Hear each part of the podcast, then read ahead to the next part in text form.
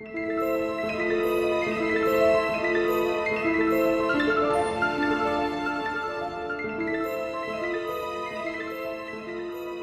hallo und herzlich willkommen, Rebecca. Wir interviewen dich heute, weil du einen ganz besonderen Beruf hast. Du bist Opernsängerin. Wa was macht man in diesem Beruf? Ist so als erstes die Frage. Genau. Hi erstmal. Ähm, Hi. Ja, was macht man in diesem Beruf? Opernsängerin sagt eigentlich schon alles. Man singt Opern. Im Idealfall, wenn gerade nicht Corona ist. Genau, also Opernsängerin ist jetzt erstmal so ein, ja, Oper ist eigentlich eins der drei Genres, die man so vertritt. Also eigentlich bin ich ausgebildete klassische Sängerin, was bedeutet, ich kann Oper singen, äh, ich kann auch in ähm, Kirchenkonzerten so, so größere Oratorien nennt sich das dann, also geistliche Werke mit Orchester solistisch singen. Und das dritte Genre ist ähm, bisschen random, wenn man es nicht kennt, das heißt einfach Lied. Das ist, ja, sind so kleinere Stücke, die man solistisch mit Klavier meistens singt. Gibt's auch mit, keine Ahnung, Gitarre, Harfe, Streicher und so. Aber das sind so die drei Eckpfeiler. Und das macht man im Idealfall. Den ganzen Tag. Also man tingelt rum von, von Ort zu Ort, an dem man singt und zwischendurch übst du oder? Das hängt so ein bisschen davon ab. Also mein Alltag ist so ein bisschen wandelbar. Also wenn ich, ich mal Beispiel, wenn ich in einer Opernproduktion bin, dann hat man Proben von, ja, sagen wir mal von 10 bis 1 und von 4 bis 7 oder so. Also es variiert je nach Ort. Dazwischen, man versucht irgendwie zu üben. Man schafft es nicht immer, weil es einfach körperlich echt auch anstrengend ist. Man isst was, man ruht sich aus und so weiter. Aber es ist, es ist schon so, dass man viel einfach singt. Ja, das ist schon richtig. Cool. Ja. Finde ich auch. Und wie findest du so eine, so eine Arbeit? Also wenn du, ja, weiß ich nicht, sagen wir mal, du dich suchst, oder jemand sucht eine Opernproduktion, dann, wie, wie kommst du da dran, dass du dich da auf die Bühne stellen darfst? Ja, jetzt geht's schon direkt los. Also, normalerweise gibt es das Format des Vorsingens. Also das bedeutet, dass man entweder einzelnen Leuten, Regisseuren oder Operndirektoren, also die Chefs von den Opernhäusern, dass man denen vorsingt, indem man persönlich dort erscheint und auf der Bühne ein gewisses, gewisses Repertoire, also gewisse Stücke, die man ständig und immer, immer wieder vorsingt, auch dort vorsingt und sich präsentiert. Und dann fällen die eine Entscheidung. Das ist so das Standardformat, was es gibt. Dort eingeladen werden ist halt schon der erste Schritt, denn es gibt wirklich viele von uns, die, Mhm. ähm, die das machen wollen. Und am Anfang kann man das irgendwie noch schaffen. Also ich finde, wenn man klug ist, kann man das insgesamt auch so schaffen, dass man einfach die richtigen Leute kennt, den richtigen Menschen begegnet. Bei mir waren das oft in Anführungsstrichen zufällige Begegnungen, dass zum Beispiel mein, ja, mein Professor in, in Wien für ein, ein bestimmtes Fach zufällig auch der Intendant war, also der, derjenige, der Menschen einstellt für ein Opernhaus in Wien, was er auch getan hat für eine Produktion, die ich gemacht habe. Also das geht auch. Ab einem gewissen Level kommst du an die Vorsingen nicht mehr dran, ohne, und das klingt jetzt echt nach Sherlock Holmes, aber ohne einen Agenten. Das ist auch in meinem Fall so, dass ich jetzt seit einem Jahr mit einer Agentin zusammenarbeite und da sehr froh drüber bin, weil ich, weil ich sie wirklich sehr, sehr, sehr schätze und auch menschlich sehr gerne mag. Und sie ist halt diejenige, die mit den Opernhäusern verhandelt, die sagt, hey, ich habe hier jemanden, die mich dann dahin schickt. Aber hinfahren muss ich natürlich immer noch selber. Okay, also, aber wir können uns das schon so ein bisschen vorstellen, wie man das in so Filmen mal sieht, dass da fünf, sechs Leute in der, in dem Opernhaus sitzen und im Publikum sitzen und sich anhören, was, keine Ahnung, zehn Ja. Vorsprechende da, äh, Genau. Das Also jedes stimmt Mal? schon. krass. Jedes Mal. Manchmal sind es auch mehr als fünf. Ja, aber ist nicht mehr da besser, dass du so eine, so eine Masse kriegst, die indifferent ist? Mm, Kann sein, muss aber nicht. Also es ist schon so, dass in Opernhäusern eigentlich immer die gleichen Positionen diese Entscheidungen fällen. Wenn dann da mehr Leute mitreden, also kann gut sein, kann aber auch zu totalem Chaos führen. Ne? Also Hm. man kennt das ja, ne? wenn an der Diskussion plötzlich zehn Leute statt fünf teilnehmen, dann äh, it dauert. Ja, viele Köche und so. Ganz genau. Ganz Ja. genau. Ja, aber ja, das stimmt. Also diese, diese Filme, ich weiß nicht, äh, gibt's ja diverse Tanz- und Schauspielfilme und so, ne? Ja, Ja. aber es ist schon so. Also es ist nicht immer, also bisher bin ich nicht unhöflich behandelt worden bei Vorsingen, wirklich nicht. Es ist nicht so, dass sie einfach dann brüllen, aufhören oder so. Das habe ich nicht erlebt. Aber klar, also es, es ist schon, schon krass irgendwie. Jedes ja. Mal wieder. Klingt ja auch so. Und wie sind die Aussichten, also so, so einen Job zu bekommen? Also sind Opernsängerinnen gefragt oder ist das mehr so ein, die zehn Besten irgendwie kommen an die Opern und der Rest ist so, ja, okay, sing halt irgendwie, was weiß ich, auf der Straße oder so. Keine Ahnung, also. so eine Mischung ist es, glaube ich. Also, wie ich schon so ein bisschen angedeutet habe, es gibt definitiv sehr viele, die diesen Beruf ausüben wollen. Ähm, ich habe jetzt nicht so genau die Hochschullandschaft in Deutschland vor Augen, wie viele Unis es letztendlich gibt, die diesen Studiengang anbieten. Es müssten, ah, ich will jetzt nicht lügen, aber es müssten über 20 sein. Und man kann sich vorstellen, dass natürlich der Konsum zurückgeht im Opernbereich. Also ich meine, ich glaube jetzt nicht, dass in meinem Umfeld aus schulischen Gefilden zum Beispiel, dass da super viele Leute in die Oper gehen. Das hat ja immer irgendwie was mit mit dem Umfeld zu tun. Ne? Das bedeutet, dass nicht mehr so viele Gelder fließen, dass unter Umständen Opernhäuser schließen müssen. Dass, also, also es wird einfach immer ein bisschen weniger. Und dementsprechend natürlich gibt es auch weniger Jobs. Logisch. Ne? Also es, es gibt super viele, die solistisch das machen wollen. Also im Schnitt, wenn du normales Vorsingen machst, ich habe ein Vorsingen mal erlebt, da waren es 22 Sopräne nacheinander auf eine Stelle. das war schon echt ein bisschen abgefahren, aber so ist es halt, ne? Und manchmal ist es halt an einem Tag, dass du denen dann auch noch begegnest oder halt nicht. Also es fordert schon sehr viel Durchhaltevermögen nervlicherseits.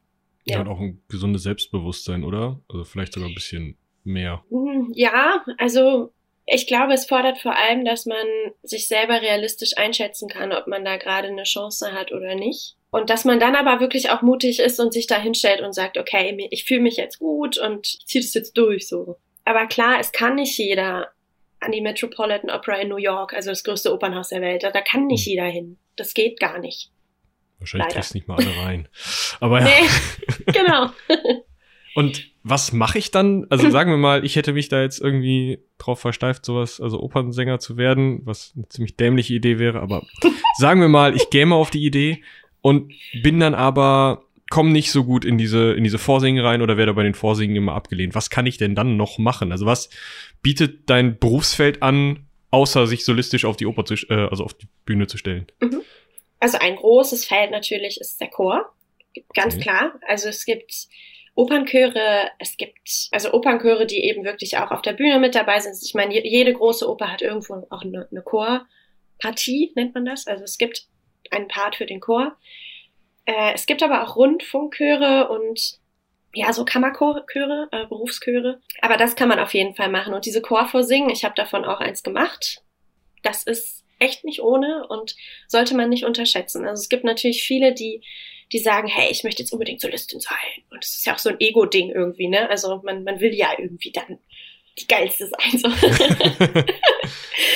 ne? Und im Chor bist du halt einfach eine von vielen, wobei ich eine Lanze für den Chor brechen muss. Das heißt, das heißt nicht, dass du untergehst als Persönlichkeit ganz und gar nicht. Also das sind halt einfach mehrere und jeder schmeißt seine Qualitäten in einen Pott und dann kommt daraus halt was richtig gut ist. Das ist halt mehr Teamwork und ein, es ist einfach ein echt anderer Beruf irgendwie mhm. dann doch, auch wenn man die, die Stimme natürlich benutzt dafür.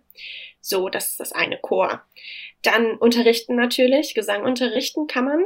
Es gibt auch einen Studiengang, der speziell gesangspädagogisch ausgerichtet ist. Also es gibt es. Es unterrichten aber auch viele, die das nicht gemacht haben und die einfach aus Erfahrung profitieren und das an andere weitergeben. Und dann gibt's auch noch welche, die vom Gesang sozusagen die Seite wechseln. Also dann entweder Operndirektor werden, auf die Regieseite gehen und dann inszenieren oder die auch tatsächlich Agenten werden. Das gibt's auch, dass äh, Leute da in diese, diese Management-Richtung dann gehen. Also, und einfach nur deswegen, weil man den Betrieb halt einfach gut kennt und man gewisse Gespräche in der Lage ist zu führen, die man sonst einfach, wo man sonst einfach natürlich gar nicht weiß, wie es abgeht. Okay, ja, wusste ich halt einfach überhaupt nicht. Ich habe mir halt immer vorgestellt, ich, ich kenne meinen, meinen alten Klavierlehrer so, der hat mhm. Popmusik gesungen, mehr oder weniger, also a cappella, mhm. und Klavier unterrichtet und ich weiß bis heute nicht, wovon er mehr gelebt hat. Wahrscheinlich beides so zur Hälfte. Aber was ist da so für, also was man da so alles mitmachen kann, gerade das Agentenfeld hätte ich jetzt nicht erwartet. Da muss man BWL studieren. Ja, das machen auch nicht viele. Ähm, mhm. Also ich kenne jetzt nicht viele Sänger, die das gemacht haben, aber das ist eine Option. Und klar, du solltest, also ich finde schon, dass man sich da nochmal irgendwie weiterbilden sollte auf irgendeinem, ja, sei es wirtschaftliches Feld oder äh, einfach so Marketinggeschichten, die dann da ja auch dazukommen. Ne? Aber das ist durchaus möglich. Und du als Solistin, hast du denn ein festes Einkommen oder ist das total unterschiedlich? Also jetzt gerade während Corona ist es wahrscheinlich kompletter TINEF. also ich muss sagen, ich bin jetzt in einer ähm, Phase, in der ich sowohl solistisch als auch im Chor arbeite. Ah, also ich okay. bin im, in einem der Rundfunkchöre in Deutschland als sogenannte freie Mitarbeiterin dabei. Das heißt, ich singe einzelne Projekte, die fragen mich an und ich mache das. Die sind während der Corona-Zeit einfach Gold wert, denn die haben sowohl eine Spendenaktion ins Leben gerufen für freie Mitarbeiter, weil wir eben kein festes Gehalt haben, als auch, dass noch eine Gage ausstand von vor Corona, die dann irgendwann während Corona ausbezahlt wurde. Also das sind so kleine Rettungsschirmchen. Ansonsten ist es echt gemischt. Also ein festes Einkommen Mhm. Ich bin halt momentan freischaffend, also selbstständig heißt im künstlerischen Bereich immer freischaffend. Und das heißt, äh, es bringt eine gewisse Unsicherheit mit sich, mit der man auch erstmal umgehen lernen muss. Also ich, ich bin mittlerweile so drauf, dass ich mir überlege, okay, bis Mitte 21 steht jetzt eigentlich alles so. Was mache ich danach? Was passiert danach? Und ähm, es gibt Leute, denen ist das völlig egal, die machen das dann einfach und wenn dann irgendwie mal ein halbes Jahr kein Einkommen kommt, okay, dann guckt man dann immer noch, was man machen kann. Aber so bin ich halt nicht. Also man muss da schon manchmal echt so auch so mit seinen finanziellen Sorgen gut umzugehen wissen, würde ich sagen. Also brauchst du halt einfach nicht nur das Gesangskönnen, sondern du musst eben auch noch, ja, im Endeffekt ja deine eigene Firma führen. Ich finde schon. Also ich glaube, es gibt Leute, die das anders sehen aber ich für mich bin da sehr von überzeugt, dass das äh, wichtig ist. Bevor wir jetzt gleich noch zu einem anderen Punkt kommen, eine Frage, die aus unserer Redaktion gekommen ist. Gerade für Auftritte, die vielleicht nicht in einem Opernhaus stattfinden, das einen, das einen Fundus hat, brauchst du ja auch so krasse Kleider. So der Wortlaut. Musst du dir diesen ganzen Scheiß selbst kaufen? ja. okay. Ähm, na, also es gibt verschiedene Möglichkeiten. Es gibt auch verschiedene Lösungen, die die Leute suchen. Es gab eine Phase, da habe ich 15 Kleider besessen. Das habe ich jetzt nicht mehr, aber es gibt auch viele Leute, die ähm, sich ein Kleid mieten. Das geht auch, dass man sich Abendkleider mietet. Es gibt Leute, wenn du dann richtig famous bist, die sich ausstatten lassen natürlich. Aber am angenehmsten ist es schon, wenn man seine eigenen Kleider hat. Also ich habe jetzt fünf, sechs verschiedene. Na, dann ja. machst du die Kate Middleton und trägst die immer wieder auf, oder wie? Skandalös. ja, spannend. Also ist halt dann Berufskleidung wahrscheinlich, ne? Andere Leute müssen sich den Blaumann kaufen. Genau, ja. Oh, da gibt's oh, da gibt's eine ganz lustige Geschichte. Ich habe letztens erfahren, dass das jemand ist, den ich kenne sogar, die das gemacht hat. Es, es ist halt steuerlich schwierig, das abzusetzen, weil die Begründung ist, dass man diese Kleider ja auch theoretisch im Alltag tragen könnte. Lass ich mal so stehen.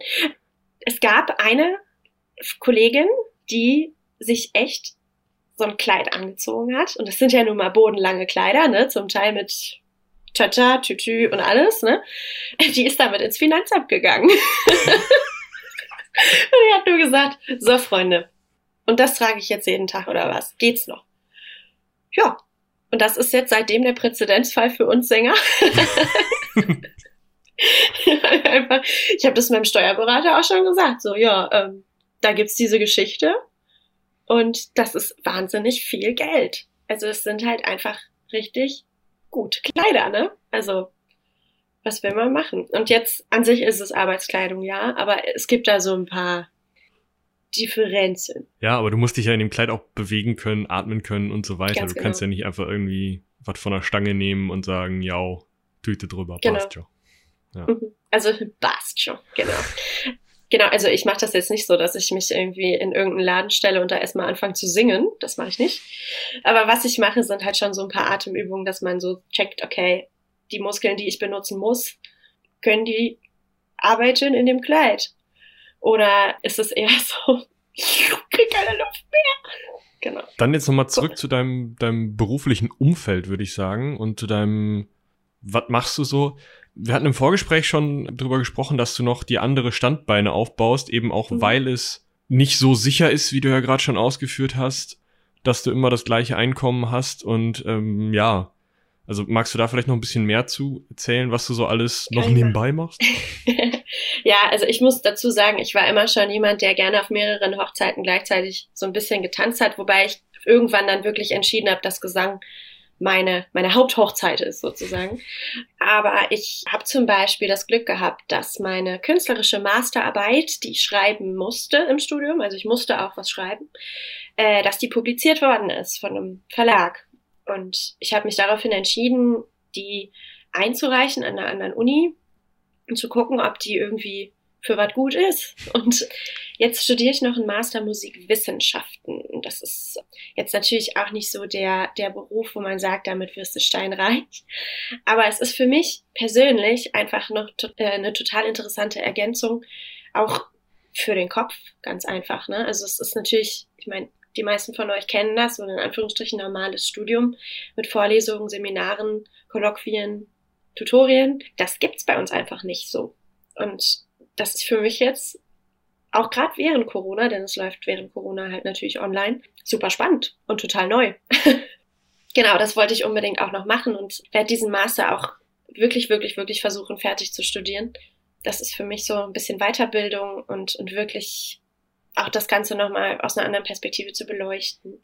Ja, was mache ich noch? Genau, während Corona, ich habe einen Blog veröffentlicht, wo es um meine, meine mentale Entwicklung ging, denn das ist wirklich ein Beruf, das habe ich ja schon angedeutet und werden die meisten wohl auch schon vermutet haben, dass das psychisch extrem herausfordernd ist. Und das ist auch in meiner Vergangenheit schon ein, zweimal wirklich in die Binsen gegangen. Also schon wirklich böse geendet und ich bin froh, dass ich da wieder rausgekommen bin und jetzt, deswegen erzähle ich das hier jetzt auch so offen, ähm, da gehe ich halt offen mit um, weil ich glaube, dass es wichtig ist, dass es viele Menschen und gerade Künstler auch gibt, die mit mentalen Problemen zu tun haben und die denken, dass sie damit alleine sind, weil man natürlich gerade in Zeiten von ähm, Social Media immer eher so die Sachen zu Gesicht bekommt, die mit Erfolg zu tun haben. Ne? Erfolg und äh, Leistung und äh, gute Laune. Und das ist es halt nicht nur. Daraus versuche ich gerade so ein bisschen ähm, mehr zu machen und das wirklich zu kommunizieren. Mhm. Das war es eigentlich auch schon.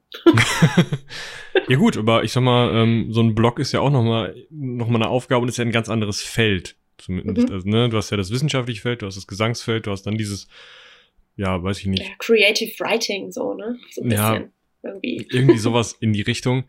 Also würdest du sagen, das ist nicht nur interessant für Leute, die jetzt in den Bereich Musik gehen wollen, sondern es geht irgendwie an alle Leute, die sagen, hm, ich nehme mir irgendwie schnell mal was persönlicher zu Herzen oder ich habe das Gefühl, irgendwie mache ich was anders als andere oder so? Also Auf jeden Fall. Also ich meine, natürlich sind die Beispiele, die ich bringe, eher aus der Musik, das ist klar.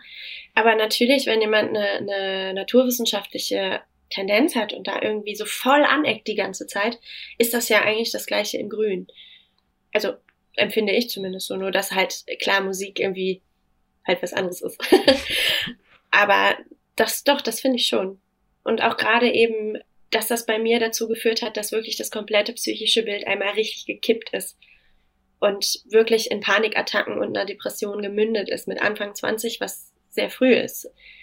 Und dass man einfach die Leute, die da irgendwie mit zu tun haben, auch so ein bisschen aufgabelt und sagt, okay, mir ist es auch passiert. Guck mal, vielleicht ist was für dich dabei, was dir gerade irgendwie hilft. Ja, den Blog werden wir auf jeden Fall verlinken.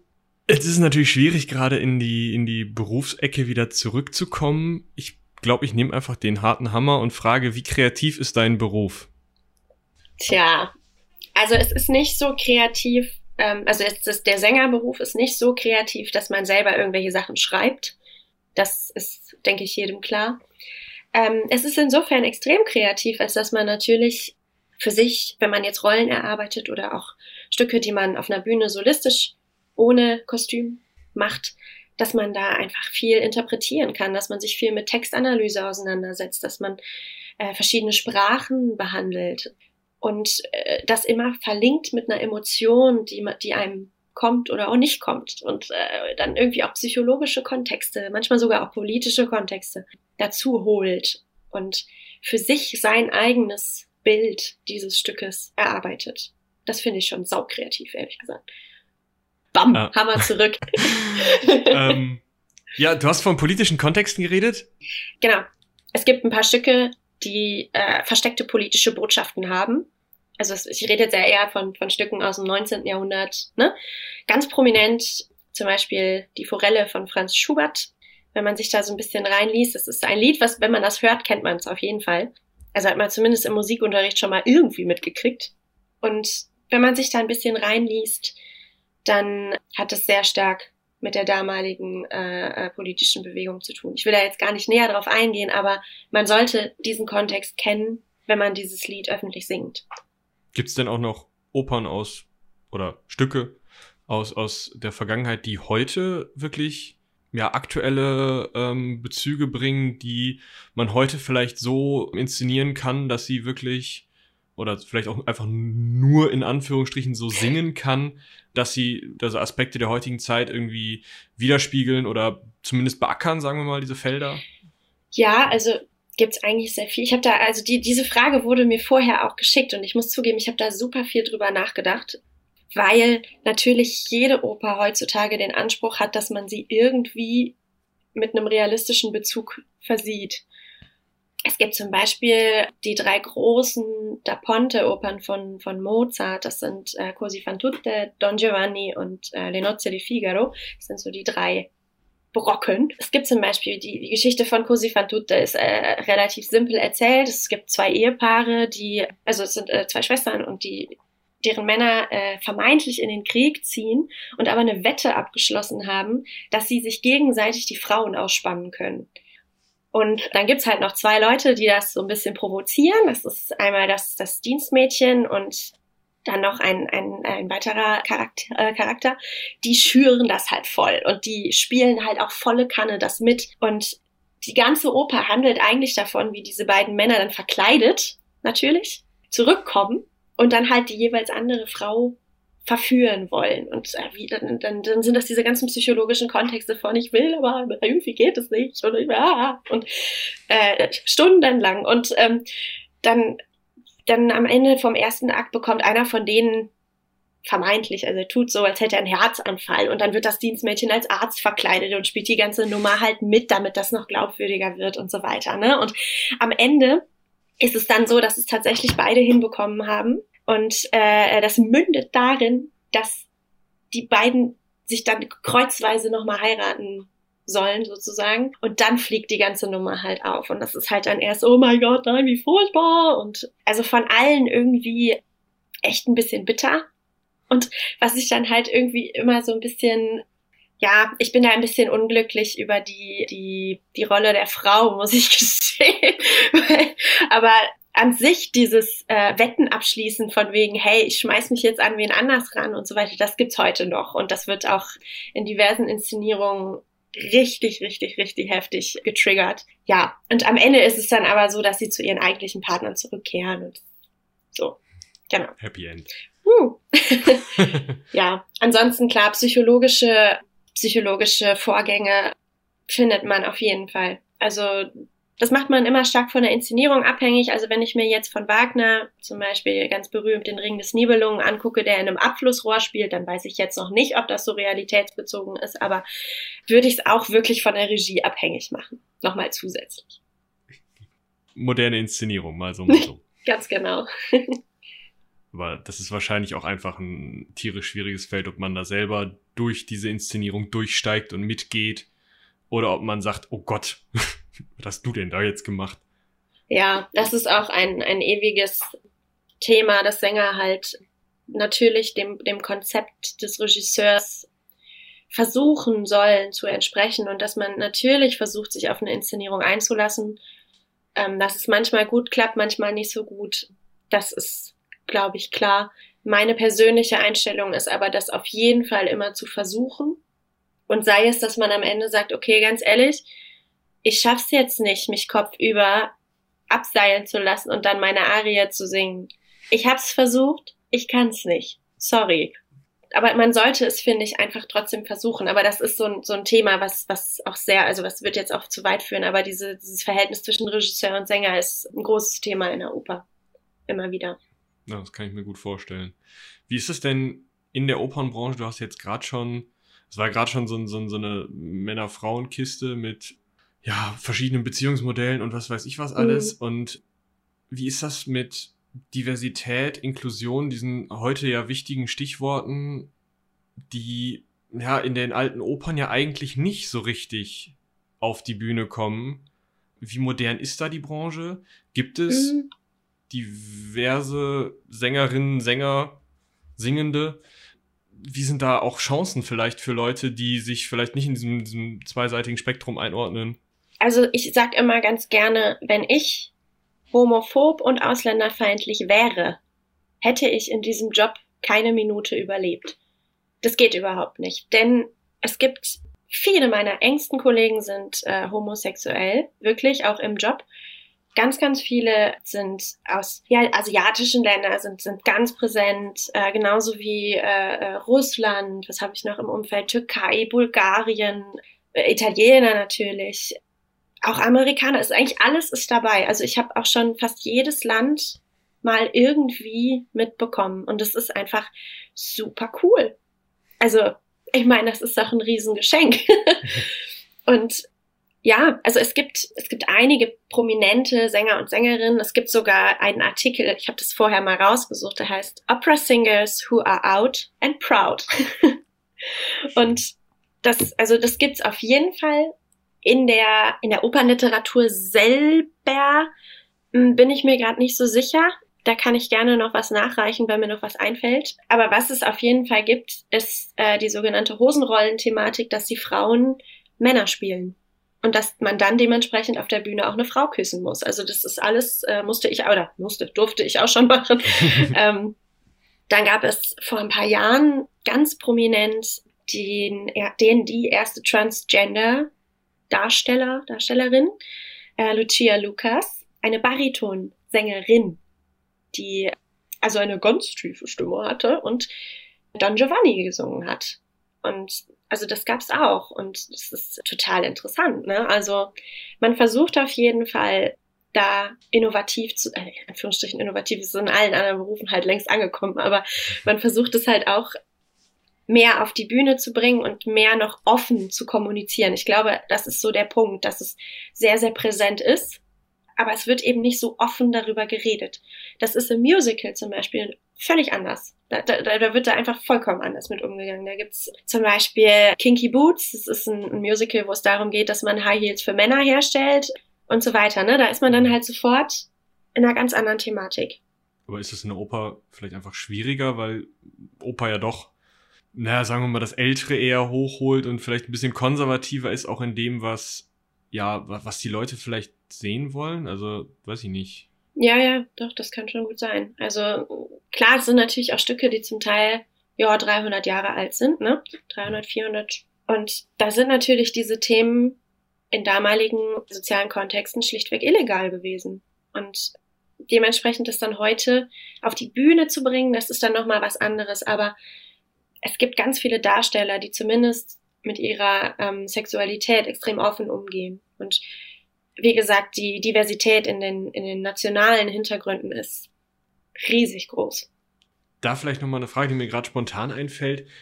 Wenn die Diversität da so riesig ist, ich kann mir nicht unbedingt vorstellen, dass alle die Sprachen können, die sie da versingen. Ja. Wie macht ihr das? Also, da geht's halt schon los. Ich zum Beispiel lerne gerade eine äh, äh, Arie auf oder eine ganze Rolle eigentlich auf Tschechisch.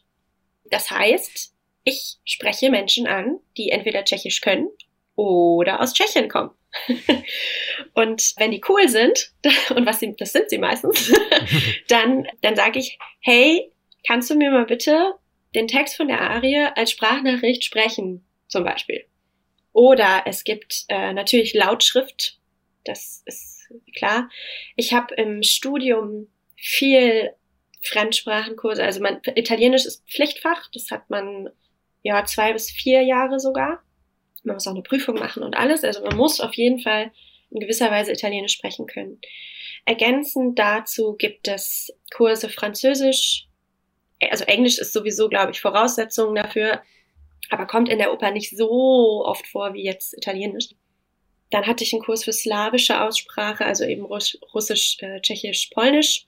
Ja, und entweder man erarbeitet sich das halt selber ähm, mit Lautschrift und so weiter und so fort, aber ich bin jemand, der immer auf jeden Fall zumindest einen Muttersprachler äh, drüber hören lässt. Und natürlich auch selbstverständlich ist, dass man das übersetzt, damit man weiß, was man da überhaupt singt. Das ist wahrscheinlich auch nicht immer der Fall, oder? Also, dass man, also klar, für, wenn man Profi ist oder sich als Profi betrachtet, dann macht man das, aber wahrscheinlich gibt's da einige Fettnäpfchen, in die schon Leute getreten sind. Ja. also auch da nochmal eine kleine Anekdote. Es gibt ja die Oper Die Zauberflöte, das ist wohl die bekannteste Oper, die es so gibt, von Mozart. Da gibt es einen super bekannten Dialog zwischen der Königin der Nacht und ihrer Tochter Pamina wo es darum geht, bevor dann diese berühmte Arie kommt, da, da, da, da, da, da, da, ähm, da gibt's diesen Dialog von wegen, siehst du diesen, diesen Dolch, also diesen Stahl, sagt sie im, im Stück, er ist für Sarastro geschliffen und so weiter und dann halt von wegen, du musst ihn töten und äh, und dann gab es eine Kollegin, Dialoge ist halt nochmal was anderes als singen, ne? Und das hat einfach hinten und vorne nicht funktioniert. Und der Dialog ist immer mehr zusammengekürzt worden, bis am Ende schlichtweg rauskam, da, Dolch. und dann ist es so, also. Da, Dolch. Das sind echt zwei Seiten Dialog, ne? Und da, Dolch. Okay. Marsch, Mama, okay. Super. Und du hast gerade schon angesprochen, im Studium, du musst ja Sprachen können ähm, mhm. oder Sprachen lernen, Englisch als Voraussetzung. Was lernt man noch im Studium, beziehungsweise als was kommst du ins Studium rein? Wie viel kannst du schon vor dem Studium und was lernst du dann? Also ich komme rein als ein Mensch, der eine Aufnahmeprüfung machen muss. Das ist ganz, also es geht nicht um Numerus Clausus im Gesangsstudium, sondern man muss eine Aufnahmeprüfung machen. Das heißt, man muss natürlich singen damals zwei Runden oder drei vor der Kommission, die dann sagt, die kann singen, die nicht. Dann musst du können, einen gewissen Grad Klavier spielen, muss man können.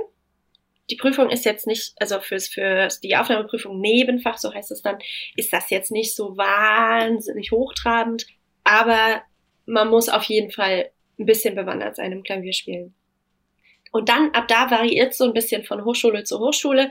In meinem Fall gab es noch Gehörbildung und Theorie, Musiktheorie, also dass du Stücke analysieren kannst so ein bisschen, dass du dir Akkorde angucken kannst, dass du Akkorde hören kannst und einfach so ein bisschen weißt, das ist jetzt der und der Tonsprung. Also da setzt in manchen Hochschulen Klavier und sagt Pling. Was genau, ja genau, okay. ja und dann hast du einen Zettel vor dir und genau, man muss auch Rhythmen klopfen und äh, jemand klopft einen Rhythmus, auf deinem Zettel steht ein Rhythmus und da musst du Fehler finden, weil der, der Mensch, der das klopft, anders klopft als das, was auf deinem Zettel und so weiter. Also da gibt's ganz viele Aufgaben und das muss man halt alles dann irgendwie bestehen. Das war, also dann gibt's noch, manchmal gibt es ein Interview, dass man halt im Prinzip so seine Motivation darlegt und man auch so ein bisschen checkt, okay, passt das so vom, vom, von der Einstellung her? Und an der Uni, an der ich dann meinen Master studiert habe in Wien, da gibt es eine Sportprüfung. Okay. Das ist schon echt krass.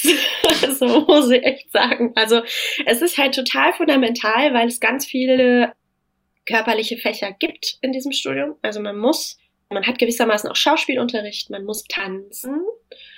Jetzt nicht mega viel, aber man muss gewisse Sachen können, man muss ein paar Gesellschaftstänze können, man muss äh, einfach körperlich ja irgendwie auch fit sein, ne? weil man muss ja auf der Bühne auch zum Teil rumrennen wie so eine Bescheuerte und wenn man sich da nicht bewegen kann und wenn man nicht fit ist, dann funktioniert es halt nicht.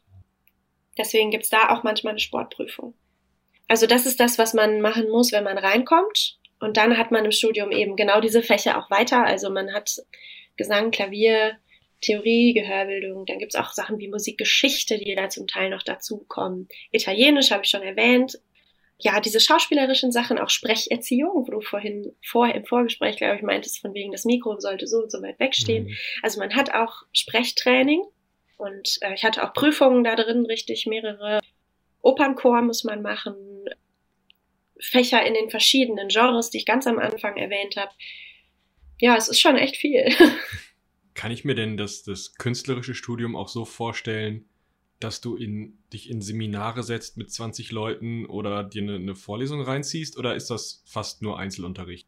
Nee, gibt's auch. Musikgeschichte zum Beispiel, zwei Semester lang. Das ist jetzt natürlich nicht so wie im Hörsaal in der Uni, also das, da, da haben die Musikhochschulen eigentlich auch überhaupt nicht die Räumlichkeiten für. In dem Fall war es ganz süß, weil es in einem kleinen Theater stattgefunden hat und der Dozent auf der Bühne stand. Und man saß dann da im Zuschauerraum und wusste überhaupt nicht, wo man seinen Block hinlegen soll, weil es irgendwie alles überhaupt nicht möglich war. Ja, also das gibt es. Es gibt Seminare ähm, zu, ja, was hatte ich, Formenlehre, also Analyse von Stücken, diese Theorieunterrichte sind eigentlich immer Gruppenunterrichte. Es sind dann zwar Kleingruppen, aber eben nicht eins zu eins Unterricht. Ja, doch gibt's schon, ist aber eher immer in der Anfangsphase des Studiums. Und dann später ist es klar, weil man als Sänger ausgebildet wird, dann soll man auch singen, ne? Aber das sind halt Grundlagen, die, die zum Teil unabdingbar sind. Also man sollte, wie in der Literatur, wie in der Architektur und in der Kunst, sollte man die Epochen in der Musik auch auseinanderhalten können. Und darum geht's eigentlich dann bei diesen Vorlesungen und Seminaren.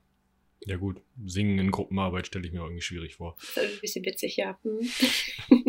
Zum Studium, aber das ist eigentlich auch schon, es geht auch noch in die, in die Richtung zum, zum Beruf, beziehungsweise mhm. wahrscheinlich ist das sogar noch für Leute interessant, die vielleicht nur privat oder auf einer kleinen Bühne oder so was singen wollen. Vielleicht sogar für Sprecher. Gibt es irgendwelche Gebote oder Verbote, was zum Beispiel dürfen Studierende in den Musikwissenschaften, äh, in, den, äh, in, in der Musik, also im künstlerischen Studiengang, rauchen. Zum Beispiel. Geht das? Ja, ich kann mal kurz aus dem Nähkästchen plaudern. Meine Tradition im Studium war immer, wenn das Studienjahr rum ist, in dem Moment, wo man weiß, drei Monate Ferien, erstmal eine Zigarette geraucht. Habe ich jahrelang gemacht. Ähm, ich bin der Meinung, also eigentlich rauche ich überhaupt nicht, aber ich bin der Meinung, dass das ganz, ganz, ganz viel mit Psychologie zu tun hat, dass man wirklich sich selber Dinge auch einreden kann. Ganz famous ist auch der Ausspruch, du darfst kein Wasser mit Kohlensäure trinken, du darfst keinen Kaffee trinken, du darfst nur Tee trinken. Ich trinke jetzt mal kurz einen Schluck Kaffee nebenbei. Ähm, Mm. Mit Milch und Zucker, wa? Ja, selbstverfreilich. Ähm, nein, ohne Zucker. Oh, ohne Zucker.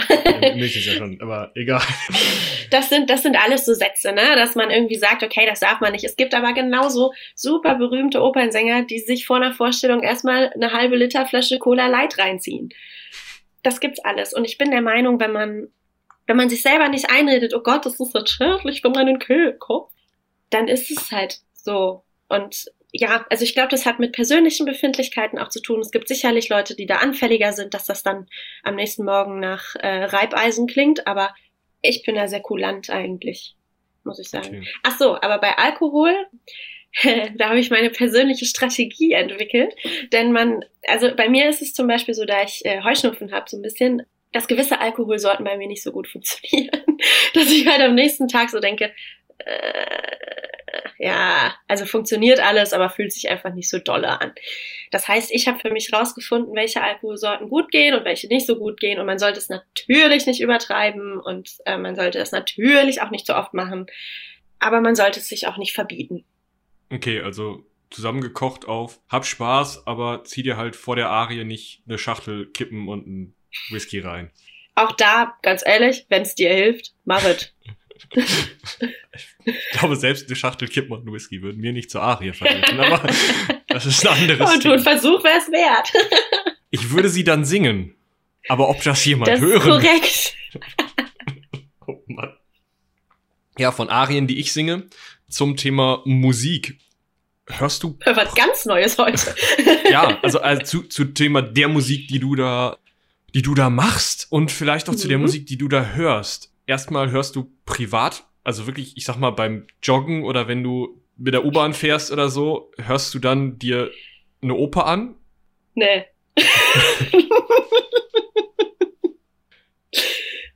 Nein.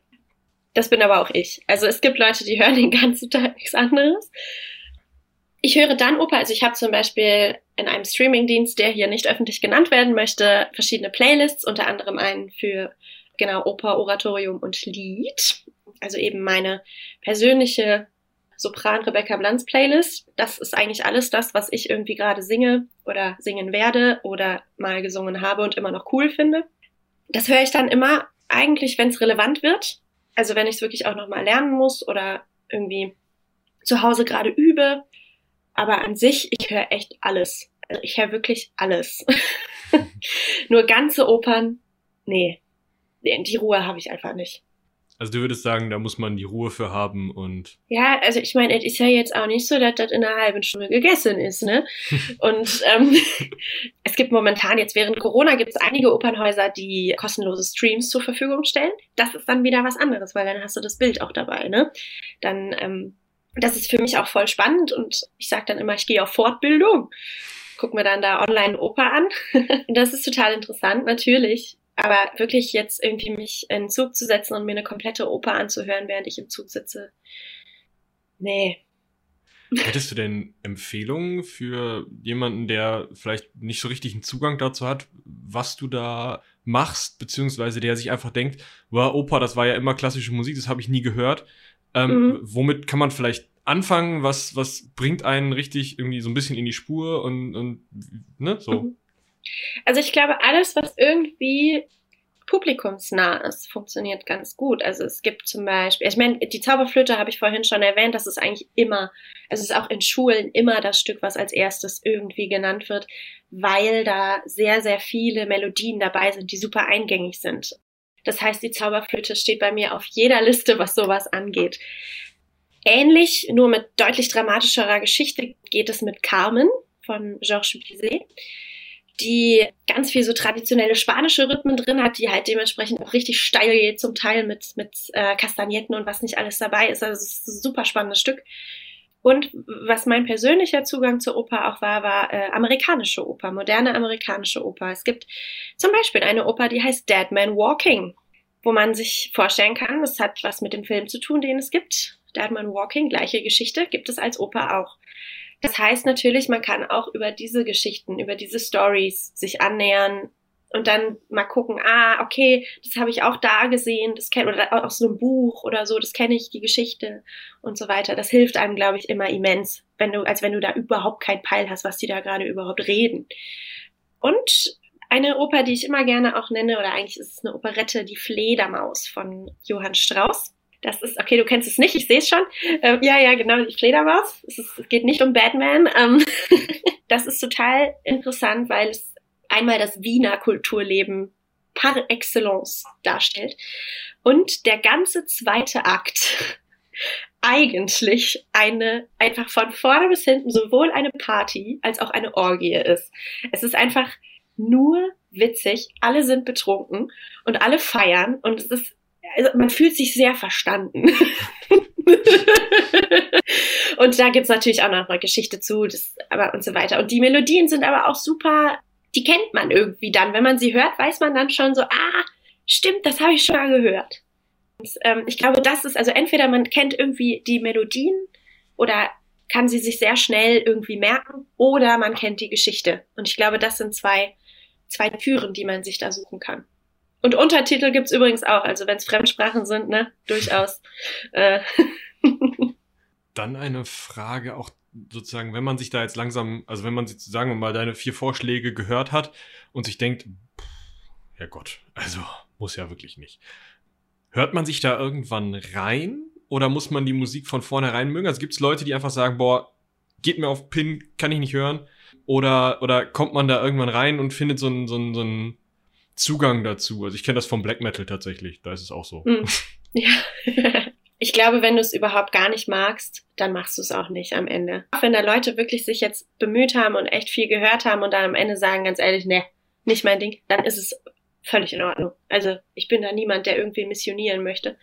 Denn, also ich meine, da sind Geschmäcker auch verschieden. Ne?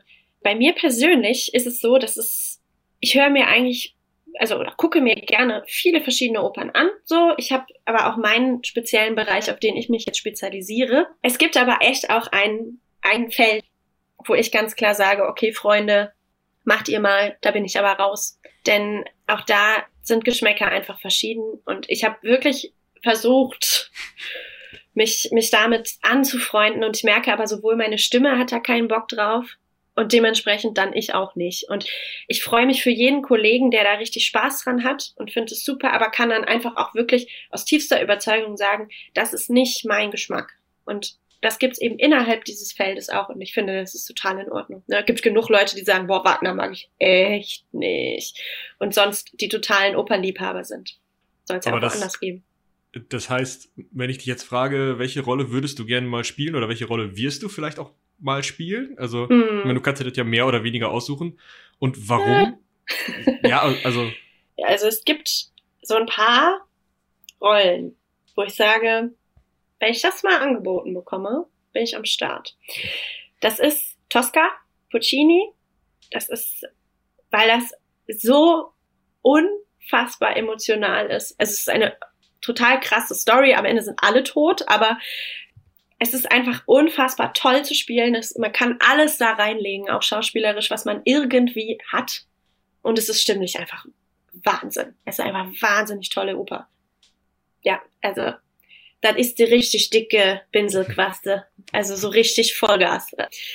Dann, ja, also bei, es, es gibt schon vieles bei Wagner, wo ich sage, da wäre ich schon auch echt am Start. Das ist eine Isolde, bei Tristan und Isolde irgendwann, das wird passieren. Dauert aber noch so 15 Jahre. Das ist, was haben wir noch? Elsa aus Lohengrin. Das ist Sieglinde im Ring des Nibelungen. Also, ne, so, so diese diverse Frauenfiguren. ist schon einiges, ne? Ist eine Liste, ja. Ist eine Liste, ja. Ja, und amerikanische Oper generell kriegst du mich eigentlich immer mit. und wo würdest du gerne mal spielen, wenn du jetzt sagst, äh, amerikanische Oper? Ich denke mal an der Met, klar, okay. Mhm.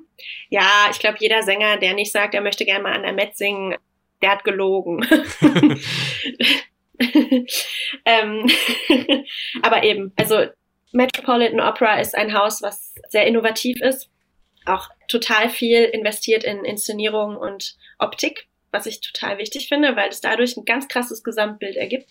Dann, wenn man Wagner singen möchte, kommt man nicht um Bayreuth umher, Bayreuther Festspiele. Ich war da jetzt zweimal und habe mir Dinge angeguckt und es ist einfach unglaublich. Und ich muss zugeben, ich hatte vorher auch meine Probleme mit Wagner. Also ich habe da irgendwie nicht so den Zugang zu gefunden. Und dann habe ich da drinnen gesessen in diesem Haus und habe die ersten Akkorde vom fliegenden Holländer gehört. Und es geht, wenn man sich die Ouvertüre anhört, es ist halt Bam. Können sie ja verlinken. Gibt's bestimmt auf YouTube. Ja, also reichen, da reichen die ersten zehn Sekunden. Und wenn du das Vollgas mit im Saal hörst, du sitzt da einfach und denkst so, wow. Und ab dem Moment war es um mich geschehen. Es ist einfach eine unfassbare Atmosphäre da und absolut einzigartig. Und da gibt's genauso die Leute, die am Champagnerstand sich für 16 Euro das Glas ein Champagner äh, bestellen. Genauso wie 500 Meter weiter Leute, die während der Pause auf der Wiese campen und Dosenbier trinken. Das gibt's alles.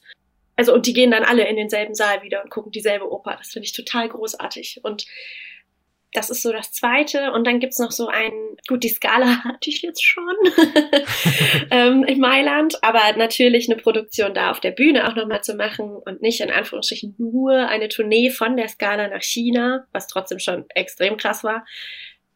Das wäre schon auch schön, muss ich ganz ehrlich sagen. Und ich glaube, das vierte und letzte wäre für mich, das ist ein Traum, den ich schon ewig habe, mal die Last Night of the Proms zu singen. Das ist nämlich einfach richtig lustig. Also der Saal ist äh, Royal Albert Hall. Riesending. und bei der Last Night of the Proms, das ist, das ist unglaublich. Also die Proms sind diese Straßenkonzerte in, in ganz Großbritannien über mehrere Wochen und verschiedensten Formaten überall und die Engländer und Schotten und, und überhaupt alle, alle Briten und eigentlich auch aus der ganzen Welt, die Leute gehen da richtig drauf steil. Und diese Last Night ist hat immer einen relativ seriösen Teil, wo man halt so seine Arien singt und sich so präsentiert als Sängerin. Und der zweite Teil ist immer der, der auch öffentlich im Fernsehen übertragen wird. Und da singt man, also da gibt es so ein paar Sachen, die immer kommen. Das ist zum Beispiel Rule Britannia und so. Und die Leute sind alle verkleidet, alle haben irgendwelche lustigen Sachen an und alle machen irgendwelche komischen Sachen. Das ist einfach super witzig.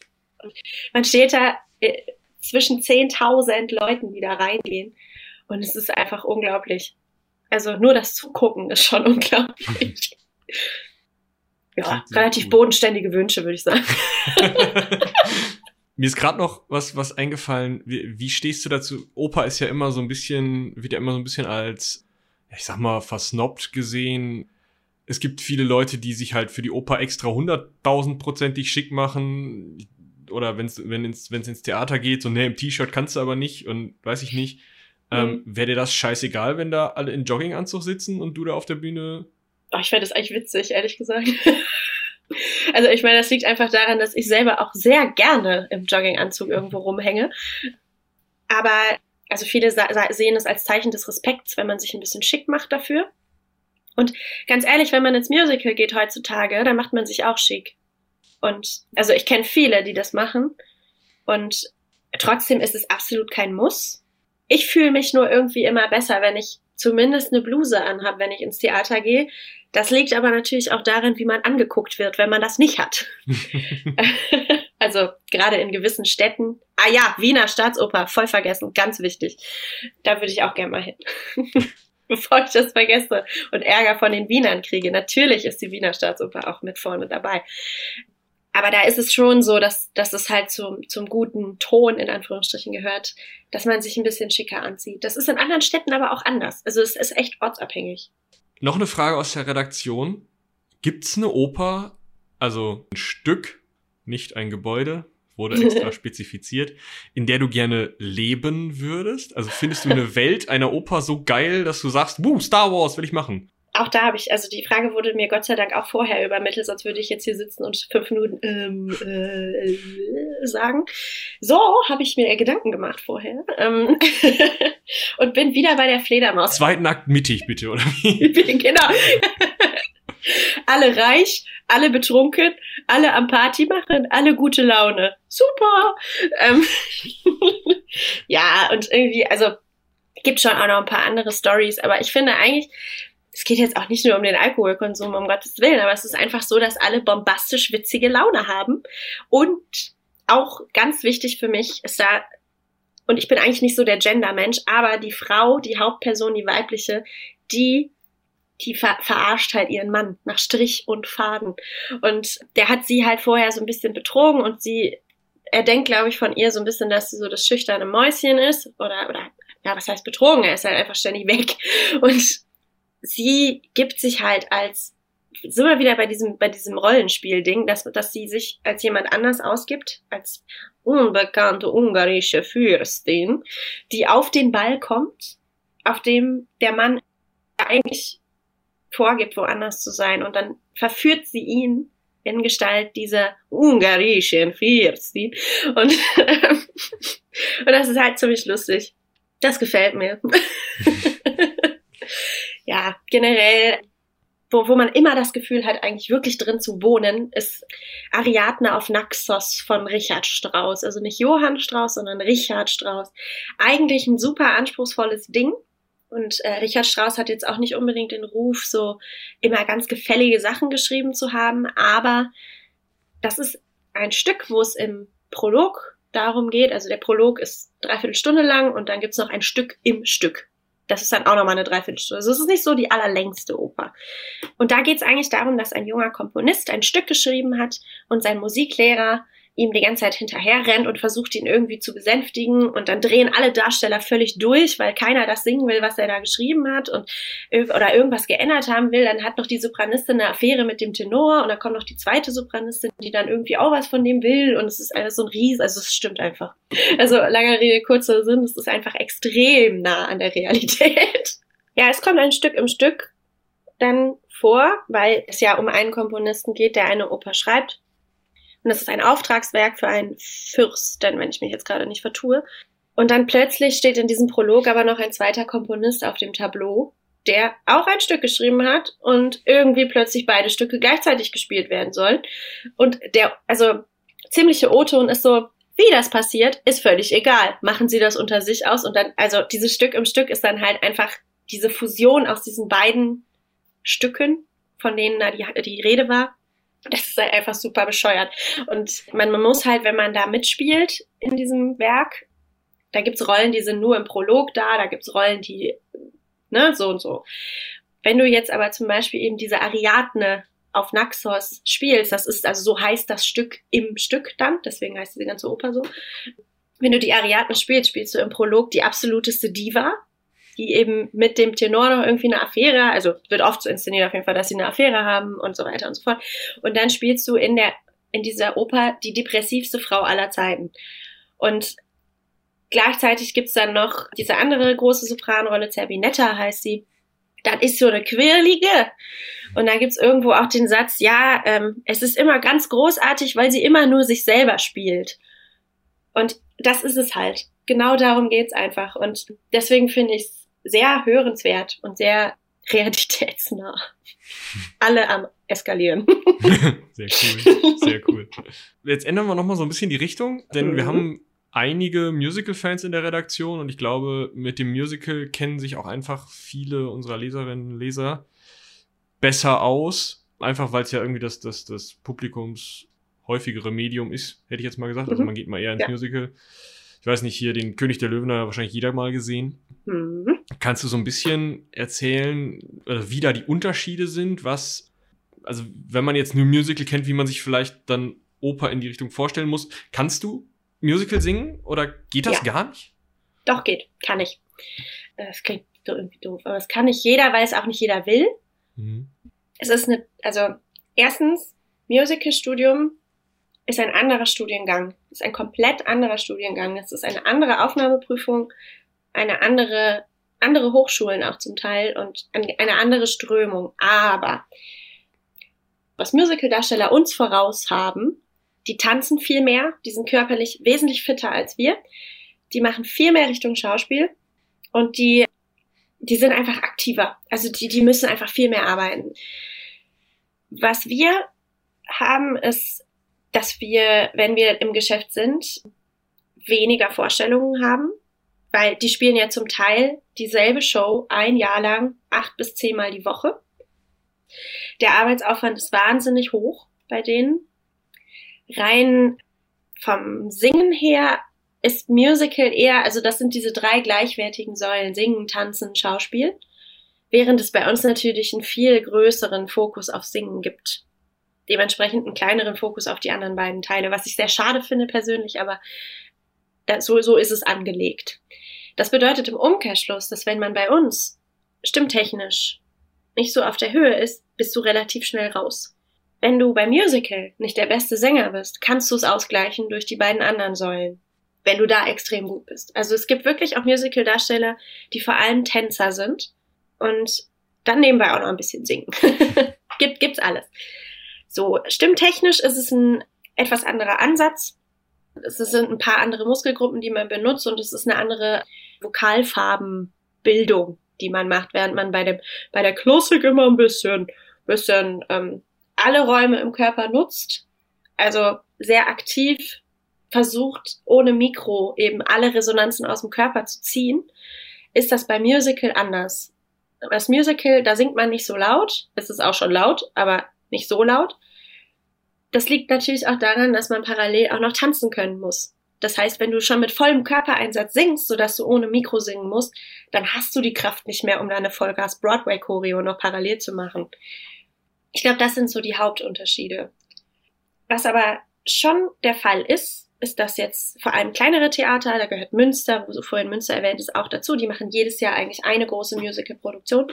Da müssen auch die Opernsänger ran immer mehr. Wir werden, also wir Opernsänger, bin ich fest von überzeugt, oder relativ fest von überzeugt, werden nicht bei König der Löwen landen oder bei Tarzan oder außer gut, Ausnahme natürlich Phantom der Oper irgendwie, ne? Also da, das, das kann natürlich passieren, dass man da mal sagt, ich gehe mal da zum Casting und vielleicht spiele ich dann zehnmal die Woche Phantom der Oper, kein Problem. Aber an kleineren Opernhäusern und vor allem, wenn es klassischere Musicals sind, ist es schon so, dass wir auch Musical singen können müssen sogar. Ist für viele ganz befremdlich. Gibt echt viele Kollegen, die das doof finden. Aber es ist, also es ist mit eurer Ausbildung durchaus gut möglich. Also ihr wisst, wie das geht, weil du sagst, es ist so verschieden im, im ja, Gesangsstil. Ähm, leider. Also ich, es, es gibt, ich bin immer ein Pionier dafür zu sagen, es muss mehr integriert werden, denn es ist immer mehr der Alltag. Ich habe ganz am Anfang gesagt, dass der Konsum von Oper ein bisschen zurückgeht, was bedeutet, dass es viele Opernhäuser gibt, die immer mehr umsatteln, immer mehr auch sagen, wir machen jetzt mal mehr Musical, da kommen die Leute auch eher. Da gibt's wirklich Opernhäuser, die fast nur noch Musical spielen. Und wenn du eine Chance haben willst, irgendwie einen Job zu bekommen und auch Spaß daran zu haben, dann solltest du in der Lage sein, irgendwie Musical zu singen. Und sei es, dass es klassisches Musical ist und du natürlich nicht diese riesen Popstimme hast, die andere haben. Das, das sind einfach zwei vollkommen verschiedene Welten. Ich werde niemals im Leben so singen wie Christina Aguilera oder Ariana Grande oder so. Das äh, wird einfach nicht passieren. Aber zumindest offen zu bleiben, das ist wichtig. Und das ist an den Hochschulen noch nicht so angekommen, würde ich jetzt mal sagen. Umgekehrt, sorry, kleiner Roman, umgekehrt, die Musical-Leute, die ich kenne, also dadurch, dass ich in Wien meinen Master studiert habe, habe ich parallel den Musical-Studiengang in Wien auch sehr verfolgt. Die wiederum haben zum Teil Workshops, wo sie Klassik lernen. Das ist auch ganz interessant. Die werden wiederum natürlich nicht die großen Opern singen, aber so mit Operette zum Beispiel, also Fledermaus, ne, so ein Zwischending. Da findet man sich dann irgendwie wieder und die müssen im Umkehrschluss dann auch in der Lage sein, sowas zu singen. Würdest du denn jetzt, gerade wenn du gesagt hast, das ist an den Schulen noch nicht so angekommen oder an den, an den Hochschulen, würdest du sagen, man hält als, als Mensch, der Oper macht, die Nase höher als das Musical und sagt, da, wir machen aber die, die höchste Kulturform oder sowas? Oder ist das, äh, äh. fühlt man sich eher so gleichwertig? Sagen wir es mal so, wir tragen die Nase hoch, aber die auch. also es gibt und das, das war mir ganz lange nicht klar, weil ich immer genau das dachte. Ich dachte immer so, boah, die Opernleute denken, sie wären's und die Musical-Leute sind halt so chillig und so. Das stimmt aber gar nicht. Also es gibt genauso Leute, die sagen, boah, Oper, ganz ehrlich, so old-fashioned. Wir sind hier das einzig Wahre, weil wir sind im Trend und das, was wir machen, ist viel anspruchsvoller als das, was ihr macht, weil es viel anstrengender ist. Gibt's ja. genauso. Aber das ist natürlich immer unter Vorbehalt, denn es gibt für alles auch Gegenbeispiele. Aber ich habe alles schon erlebt.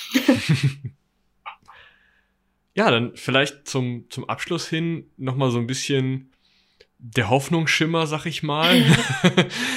Mir wurde schon in der, boah, war das die siebte Klasse? Du warst dabei. Ich war ähm, dabei.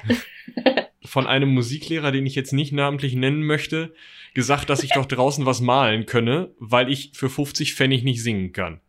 Das habe ich gar nicht mitbekommen.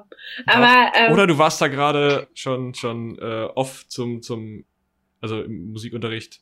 Dann, dann ich war im Musikunterricht generell relativ oft geistig abwesend, muss ich gestehen. Ähm, dementsprechend, aber äh, krass, ja.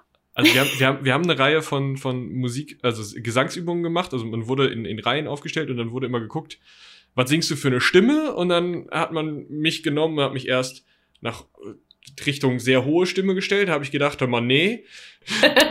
einfach, wir sollten immer so la la la machen. Und dann bin ich wieder runtergestellt worden und irgendwann hat er mich dann einmal durch das komplette, durch die komplette Klasse durchgeschoben gehabt.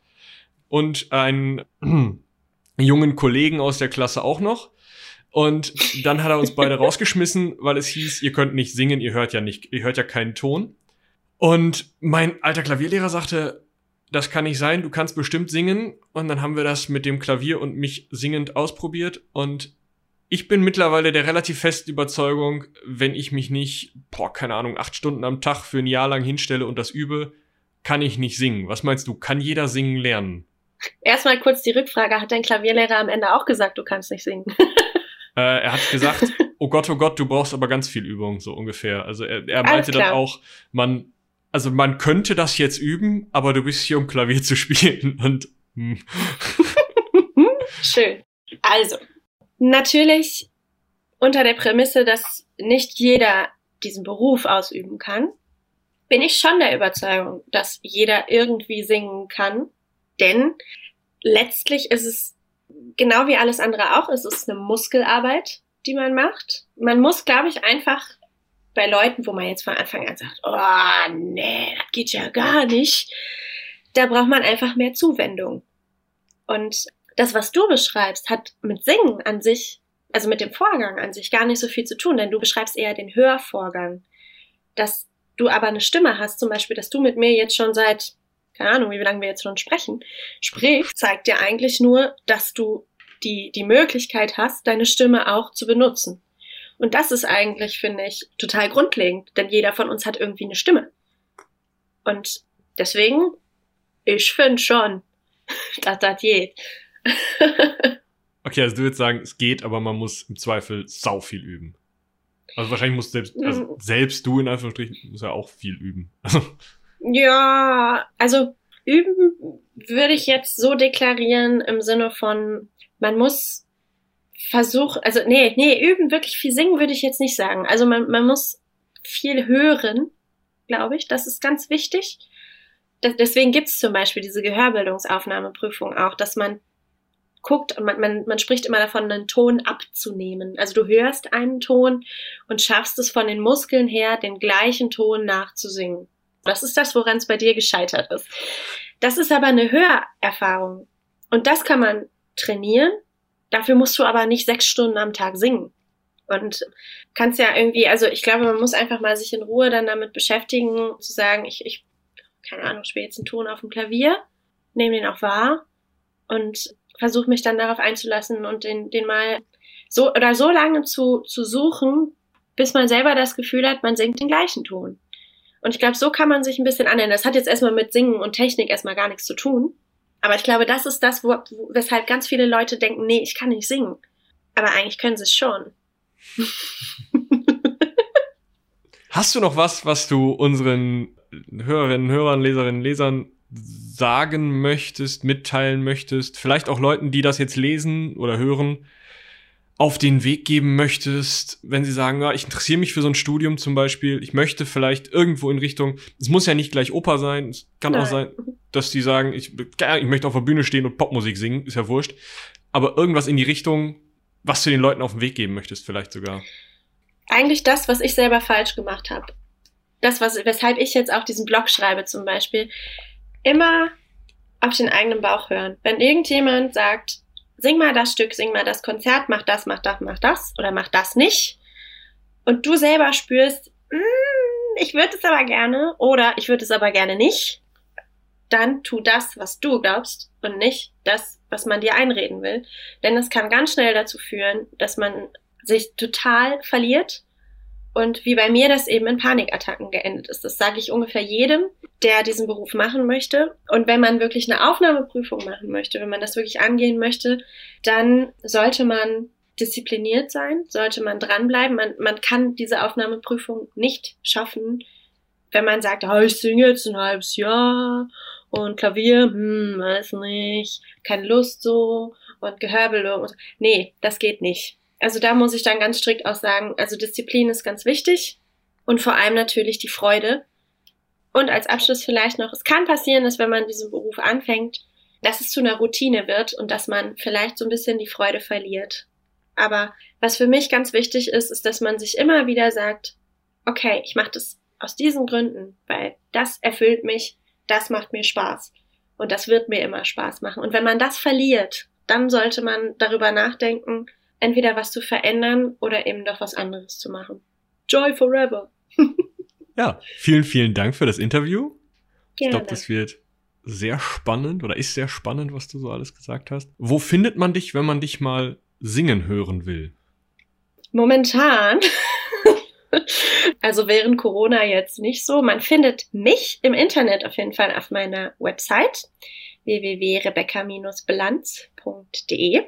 Da findet man auch einen Link zu meiner YouTube-Seite zum Beispiel oder zu meiner Facebook-Seite oder zu meinem Instagram-Account. Und da findet man dann auch ganz viele lustige Videoclips. Wenn man mich live hören möchte, sollte man meine Agenda einfach irgendwie mal verfolgen, weil sich das immer ändert. Aber viel hört man mich in Berlin momentan. in Berlin. In Berlin, ja. Ja, vielen, vielen Dank Danke dir und euch.